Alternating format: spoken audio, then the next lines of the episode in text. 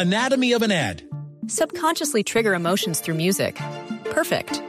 Define an opportunity. Imagine talking to millions of people across the U.S. like I am now. Identify a problem. Creating an audio ad is time consuming. Offer a solution. Utilize cutting edge AI. Imagine creating all that in under 30 seconds. Well, we did to create this ad. To learn more about AI in the audio industry, download the white paper from audiostack.ai.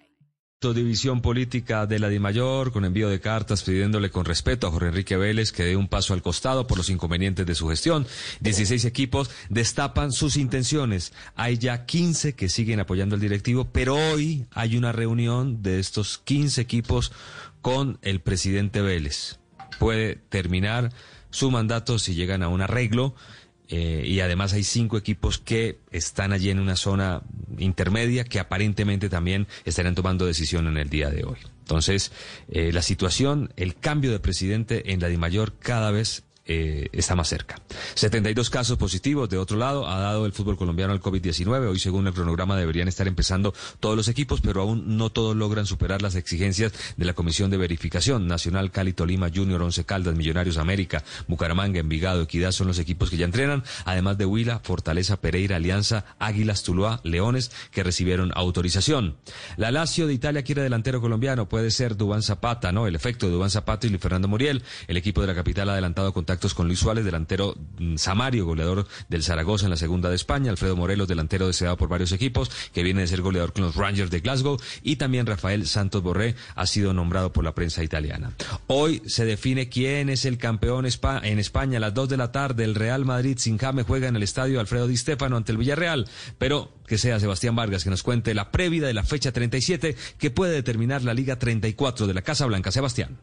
Hola Tito Oyentes, feliz mañana para todos. Hoy se disputará la penúltima fecha de la Liga Española de Fútbol 2019-2020 y el Real Madrid puede gritar campeón en el partido desde las 2 de la tarde ante el Villarreal en el Estadio Alfredo y Estéfano y donde no está convocado el colombiano James Rodríguez. Los cruces para que se dé ese grito de campeón. Si ganan, no dependen de nadie. De no sumar los tres puntos, deberán esperar que no gane en el Camp Nou el Fútbol Club Barcelona que enfrenta a esa misma hora al Osasuna. Vamos a oír al técnico de la Casa Blanca, al técnico que es virtualmente campeón, Zinedine Zidane, hablando de que no están confiados del partido de hoy ante el submarino amarillo. Es el día a día que nos, nos motiva a nosotros, bueno, a mí y a los jugadores yo creo que es lo mismo.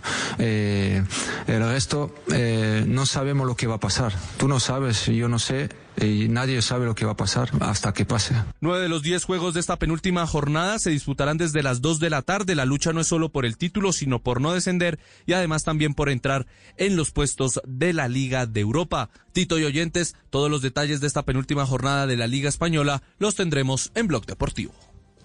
Sí, señor. El Comité Olímpico de otro lado, Sebastián, Internacional, el COI, ha aprobado los nuevos sistemas de clasificación de todos los deportes para los Juegos de Tokio aplazados a 2021, con ajustes importantes en atletismo, ciclismo, alterofilia, baloncesto y judo y la confirmación de que el torneo masculino de fútbol será sub-24 en lugar del sub-23 para que puedan participar los jugadores que ya obtuvieron o estaban compitiendo por la plaza olímpica. Según informó el organismo, el plazo de clasificación para los Juegos concluirá el 29 de junio de 2021 y de inscripción el 5 de julio. Recordemos que los Juegos se inaugurarán el 23 de julio de 2021. A propósito de esto, la presidencia del COI también afirmó que no piensan hacer unos Juegos con mm, sin público, que prefieren cancelarlos antes de hacerlos sin público y que sí se puede reducir hasta 10 días la, el cronograma de estos Juegos. Porto campeón con dos colombianos, la galería de campeones sigue creciendo en esta temporada en Europa. Mateo Uribe y Luis Díaz entraron en el listado de los nuestros que pudieron levantar títulos en Portugal. Jaguarín, Falcao, James, Jackson Martínez, Watson Rentería habían dado vuelta olímpica. Luis Díaz marcó cinco goles y dio una gran impresión. Mateo Uribe